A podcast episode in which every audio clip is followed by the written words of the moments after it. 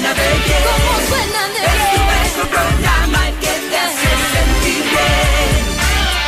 Más de tu música en el gran musical. Temas muy interesantes en el Gran Musical. Esta es la entrevista de Cristian del Alcázar Ponce. Hoy con Amigos, este es FM Mundo. Transmitimos en vivo en todas nuestras plataformas, en la app de FM Mundo. Se la pueden bajar si todavía no la tienen. Está disponible en Google Play y en App Store. También nuestro canal de YouTube. Recuerden, es FM Mundo Live en nuestras redes sociales, Facebook, también en Twitter. Hoy vamos a hablar de la educación en el Ecuador, tema al cual se da muy poca importancia entre tantos problemas que tenemos, pero que es fundamental porque de ahí nace todo. Está con nosotros nuestra querida amiga Alegría Crespo, reconocida eh, educadora. Gracias, Alegría, por estar con nosotros esta mañana. Buenos días, bienvenida. Un placer tenerte con nosotros en el programa. Hola Cristian, hola a todos eh, eh, los radioescuchas de FM Mundo, un gusto para mí estar acá. ¿Cuánto hay que cambiar? ¿Cuánto hay que invertir en educación? Porque, como decía, es la base de todo en nuestro país. Después vemos todo lo que puede suceder por eh, no prestarle la atención debida a la educación, Alegría. Es que realmente es un proceso a largo plazo, no, no, no vamos a ver cambios inmediatos. Llevo en educación posiblemente 25 años y, y se ve poco a poco cómo va transformándose. Y la educación no solo viene, por supuesto, de la escuela, sino de la familia. Eh, entonces la educación tiene una inversión posiblemente infinita en cuanto, por supuesto, a recursos que son limitados, y me refiero a la parte más económica, pero sí podemos hacer mucho más allá en inversión, en reflexión, en tiempo, en conocer más sobre nuestros hijos desde la paternidad, formar docentes con vocación, tener realmente esa cantidad necesaria porque tenemos un déficit de profesores, es desde el sistema público, privado y, y la visión que tenemos de familia y de sociedad. Es decir, es un trabajo desde distintas aristas. Totalmente de acuerdo. En cuanto a inversión que tú te referías, estábamos leyendo en el portal de Notimundo que actualmente la inversión para educación superior llega a los 1.300 millones. No es nada. Desde el Ejecutivo lo califican como la cifra más alta en los últimos 11 años, pero sigue siendo muy poco para todo lo que hay que atender.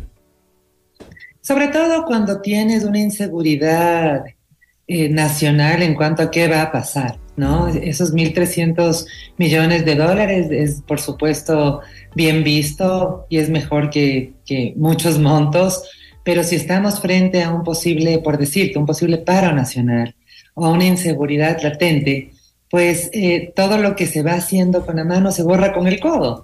Entonces, eh, sin duda, la educación exige un presupuesto enorme y creo que los esfuerzos tanto del gobierno central como, como de los distintos municipios son válidos porque, a ver, hay, que reconocerlo también.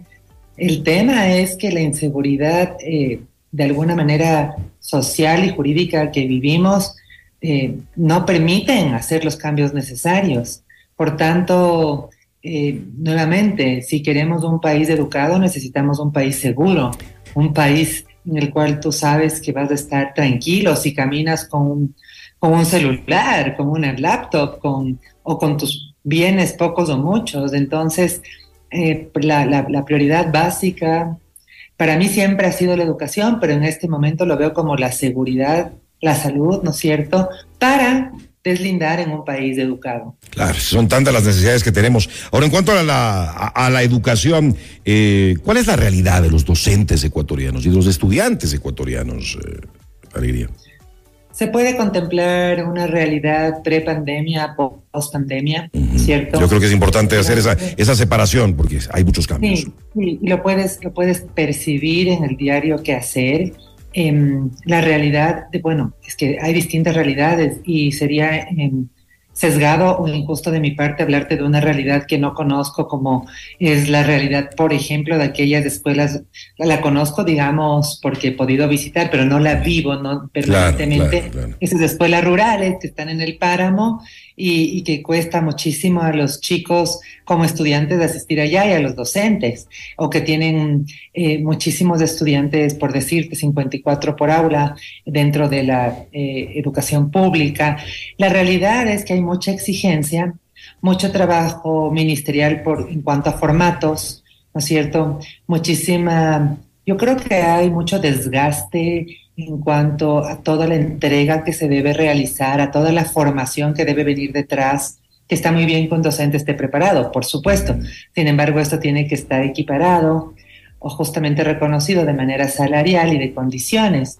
Eh, es tal vez un poco utópico, pero um, pensando hace posiblemente 30 años, un docente o 20 años, un docente tenía dos meses de vacaciones, lo cual daba un ánimo interesante para volver a empezar un año lectivo, porque no es lo mismo que trabajar en una empresa o detrás de un computador. Es un trabajo que involucra el área cognitiva, el área emocional, eh, un trabajo que requiere mucho desgaste físico, eh, mucha preparación, corrección, eh, preparación de clases, actualización permanente de conocimiento y mm, creo yo que todavía necesitamos condiciones que animen a nuestra ciudadanía a vincularse o a apostar por un camino en la educación, que es lo que veo que me preocupa, que la juventud, por ejemplo, le cuesta estudiar pedagogía o educación. Es decir, dicen... No hay mayor interés. No hay mayor interés por las condiciones que brinda el sistema y dice, no, yo, yo, yo, quiero ganar mejor o quiero tener mejores condiciones. Veo que yo, yo aplaudo de pie a los docentes ecuatorianos porque el trabajo es, sobre todo aquellos con vocación, con real vocación de transformar vidas. Es, es el, el, esfuerzo es enorme, hay mucha creatividad, hay, hay una rutina muy constante y muy exigente de seguir. También hay muchas gratificaciones, pero veo post pandemia que hay mucha agotamiento, agotamiento a nivel emocional, a nivel físico también, ¿por qué no? Como que la pandemia si hay un antes y un después en educación claro. por todos los requerimientos que exige, porque tenemos educación online que ya está a la mano, debes de estar preparándote constantemente. Sin embargo, las condiciones posiblemente no han cambiado, sino que se exige más de un docente. Sí, yo creo que además la mayoría como que hemos querido virar la página de lo que fue, aunque no se ha acabado todavía el, el tema de la pandemia, pero la hemos ido superando, pero, pero, pero, hay mucho que, que, que, la pandemia ha dejado y el, y el golpe psicológico de los chicos que durante tanto tiempo no pudieron asistir a clase, no pudieron estar con los chicos de su edad y no, y, y no fue un tema de unas semanas, de un mes, prácticamente estamos hablando de, de dos años. Absolutamente, y por supuesto queremos virar la página y lo hacemos en muchas instancias, sin embargo, a nivel de estrago psicológico se puede ver a una sociedad mundial, además, que tiene mucho más propensión a la depresión, a la ansiedad, al insomnio, y lo puedes ver sobre todo con los estudiantes. Eh, antes, por ejemplo, ver una autolesión, una tendencia suicida, los hogares tan, tan destruidos en muchos casos, o juntos pero disfuncionales, eh, sí surge a raíz de la pandemia. Por tanto, podemos virar la página en cuanto a un cronograma histórico, un cron cronológicamente hablando, pero los estragos pues los estamos evidenciando y viviendo en la, en la adolescencia, sobre todo se puede ver, pero yo creo que es, existimos muchos adultos que, que también en general se sienten con alguna especie de afectación post pandemia. Aunque nos hagamos los locos, y por eso yo creo que es muy importante estar pendientes más que nunca de los chicos, Alegría. Por supuesto, y de nosotros como adultos también, uh -huh, en el sentido uh -huh, de que somos ejemplos, somos referente, y si ves que un adolescente o un niño está mal, seguramente viene porque los padres también están pasando un periodo severo y fuerte. Entonces, seguramente. Sí, es así, es, es de, los niños hablan de sus padres, es impresionante. Cuando hago intervenciones con padres de familia siempre les invito a revisarse cómo están psicológicamente hablando para, para a partir de eso tomar decisiones pro, pro los niños y, y, los adolescentes que son no solamente el futuro, son el presente, que además tienen demasiadas, demasiados estímulos por todo lado. Acabo de escribir un artículo en el cual me refiero a que eh, la crianza actual es un desafío porque tenemos muchos rivales. A partir de, de, las redes sociales, que también pueden ser un gran insumo, hay demasiada información, demasiada información que puede eh, tergiversar muchos valores que quisieras darlo desde la familia. Por tanto, el diálogo es permanente, ¿no? Desde chicos, además, no esperar a que, a que tengan o estén en etapa de adolescencia, sino desde chicos hablarles muy claro sobre temas que a veces pueden resultar incómodos, como sexo, drogas, em, distintos tipos de patologías psicológicas. Em, ahora tenemos que formar también hijos que sean desconfiados, entre comillas, en cuanto a saber que hay un mundo detrás de esa pantalla o allá afuera en la realidad, a los cuales tienen que estar preparados. Y, veo por otro lado padres que son muy sobreprotectores, es decir, y también me puedo incluir en, ciertas ocasiones de ahí, sin embargo, después de la pandemia decimos no queremos que sufran más eh, y les protejo de todo, pero... Tampoco es bueno. Lo que pueda hacer, pero si algo nos ha enseñado la pandemia es a formar ciudadanos que sean autónomos, que sepan resolver conflictos, que sepan actuar frente a una crisis, ¿no? Porque eso es, eso es para lo cual la vida también nos, nos depara y estamos hechos. La, la, paternidad, por tanto, sí es esencial en la educación. Hablamos, cuando nos referimos de educación, hablamos del sistema educativo per se, que merece un análisis exhaustivo, pero creo que también merece un análisis muy, muy profundo la paternidad y cómo le estamos llevando. Y tenemos que estar más pendientes de los chicos que nunca. Eh, quería eh, eh, preguntarte, y antes de terminar, sobre estos últimos cambios, hay un acuerdo ministerial que sobre todo afecta al sistema fiscal, varios cambios, entre ellos el de eliminar exámenes remediales y de gracia, el tema de que, está en discusión y que es polémico, de que nuevamente volver al tema trimestral, ya no quimestral. ¿Cuál es tu opinión al respecto? ¿Vale la pena esos eh, cambios y además que hay una desigualdad, ¿no? De que no se igualen los colegios particulares que fiscales, Alegría. A ver, eh, vamos por partes. creo que es importante tomar decisiones que perduren en el tiempo. De verdad. no solamente apagar el incendio ahora o que después otra vez nos cambien las cosas. Eh, eso, eso causa mucha inestabilidad a nivel educativo que merece mucha rutina. Ahora, en los exámenes eh, supletorios, estoy de acuerdo en qué sentido. Creo que si se lo aplica de manera coherente, adecuada y a través de una evaluación formativa, es decir, durante todo el año lectivo, los chicos deben tener la tranquilidad de, tener las notas necesarias o, esperadas para pasar al siguiente nivel.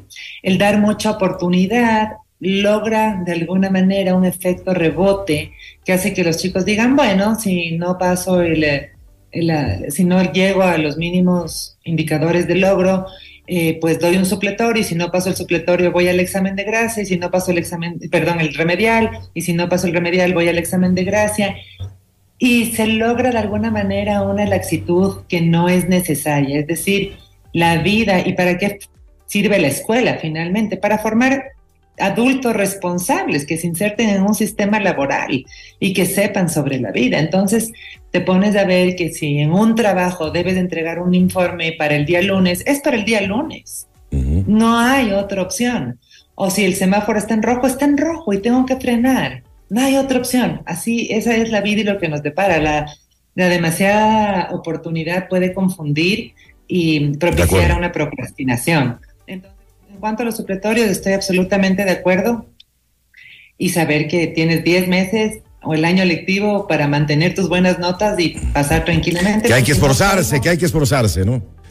que hay que esforzarse. Además, toda la familia se ve involucrada y con chicos que se quedan para examen de gracia, imagínate, es todo un desgaste.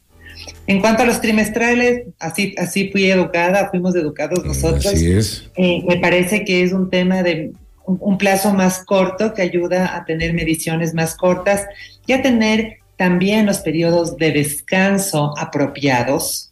Posiblemente se puede ver un mayor desgaste cuando hay quimestres, es decir, eh, se termina un quimestre y hay mucho cansancio y el segundo aún más. Así que me parece adecuado lo de los trimestres. A mí, a mí me sorprendió mucho cuando se cambió a quimestres, es decir, me parecía que estábamos bien con trimestres, que es del el lapso adecuado, tomando en cuenta que formamos niños desde los cuatro años o tres años en la escuela, en la educación formal. Así que no, estoy de acuerdo y ojalá eh, pues se pueda instaurar a todo nivel para que no haya estos desfases y por otro lado se propicia el turismo y el descanso regular y a, me explico, y a toda una organización social que también también merece, merece este orden. Y que no estén cambiando a cada rato y que se le dé la importancia No. a la educación. No, sabes que no, no queremos de eso. Yo creo que la sociedad requiere. Ahora, los cambios positivos, por supuesto, son interesantes y hay que ser flexibles. Sin embargo, eh, se puede ver que con cada mandato o con cada administración hay cambios y eso cansa mucho, mucho, sobre todo a los docentes y a la administración educativa, puesto que debes readecuar a todo lo que habías capacitado, te habías acostumbrado, lo estabas haciendo bien para volver a, hacerlo. Entonces, sí se pierde, se desgasta eh, al equipo, digamos así. Sin embargo, considero que son cambios pues muy bien eh, planificados, estudiados y pues ojalá se, se quede así. Qué bueno. Gracias. eh, Siempre es un placer conversar contigo, mi querida Alegría. Te mando una- un abrazo fuerte, que sea un muy buen mes este marzo 2023. Que así sea, Cristian querido, un abrazo para todos y pues que estemos en contacto pronto. Gracias en FM Mundo. Alegría Crespo. Cristian del Alcázar, Ponce, tu afición. El programa estelar de FM Mundo. Tu revista